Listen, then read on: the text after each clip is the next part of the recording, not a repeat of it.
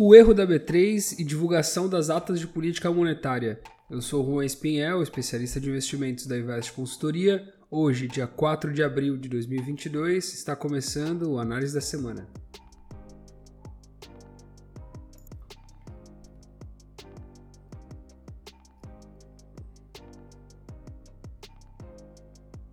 A semana ela se inicia com um calendário econômico mais tranquilo, com os investidores ainda de olho na situação entre a Rússia e a Ucrânia e as atas da reunião de política monetária tanto na Europa quanto nos Estados Unidos. É, vale lembrar que na sexta-feira passada foi divulgado o relatório de payroll nos Estados Unidos e mostrou uma recuperação ainda consistente do mercado de trabalho americano, o que abriu a possibilidade de uma elevação de 50 basis points na próxima reunião do FONC que ocorrerá em maio. Tá? É, até lá a gente deve ter ainda os rendimentos dos títulos americanos operando em patamares muito elevados e aconteceu um fenômeno que já tem acontecido aqui no Brasil, que é a inversão da curva de juros. Né?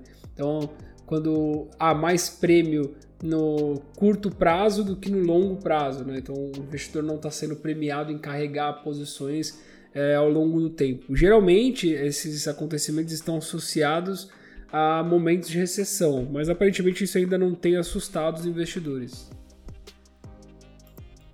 A Europa ainda discute se ela vai ou não impor novas sanções à Rússia é, para penalizar os ataques às cidades ucranianas durante a semana passada.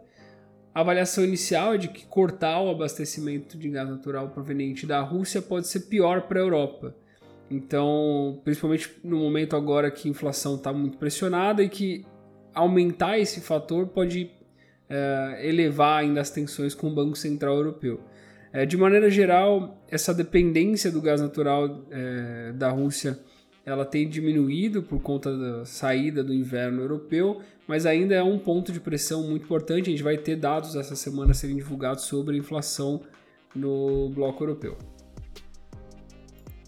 O mercado chinês ele começa a semana fechado, tanto hoje quanto amanhã, por conta do festival Xingming, e assim ele deve retornar às negociações somente na quarta-feira.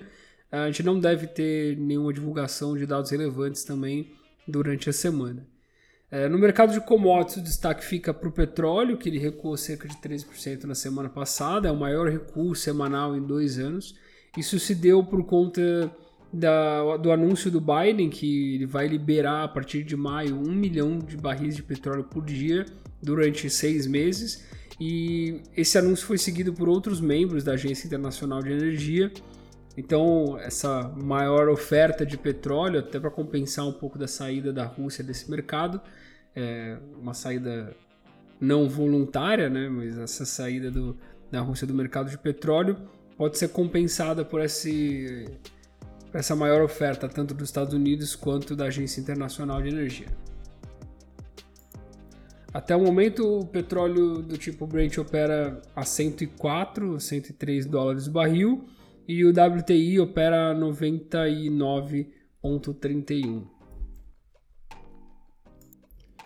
Enquanto isso aqui no cenário brasileiro, as discussões sobre as trocas na Petrobras, elas ganharam novos elementos, né, durante o final de semana, quando o Rodolfo Landim, que era o indicado para assumir o cargo de presidente do conselho de administração da companhia, ele declinou do convite, alegando que ele precisava focar os seus esforços exclusivamente no Flamengo.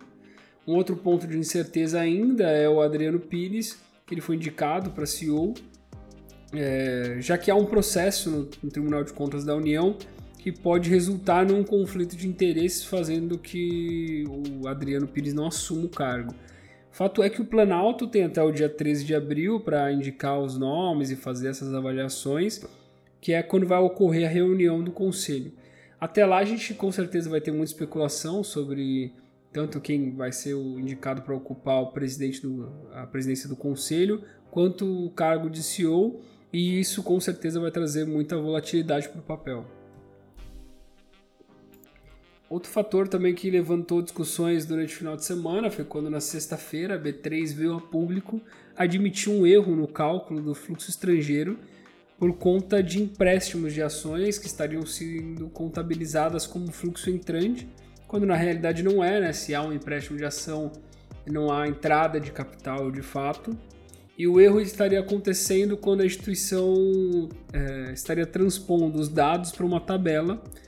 E esse erro, até o momento, pode ter resultado numa diferença de 27 bilhões só em 2022. E ainda estão sendo revisados os dados de 2020 e 2021. A gente vai esperar para ver qual, qual é a diferença de fato é, nos outros dois anos e refazer as análises que o mercado é, havia feito, principalmente de expectativa de dólar e bolsa, porque estava sendo pautada nesse fluxo forte de entrada de capital é, no Brasil.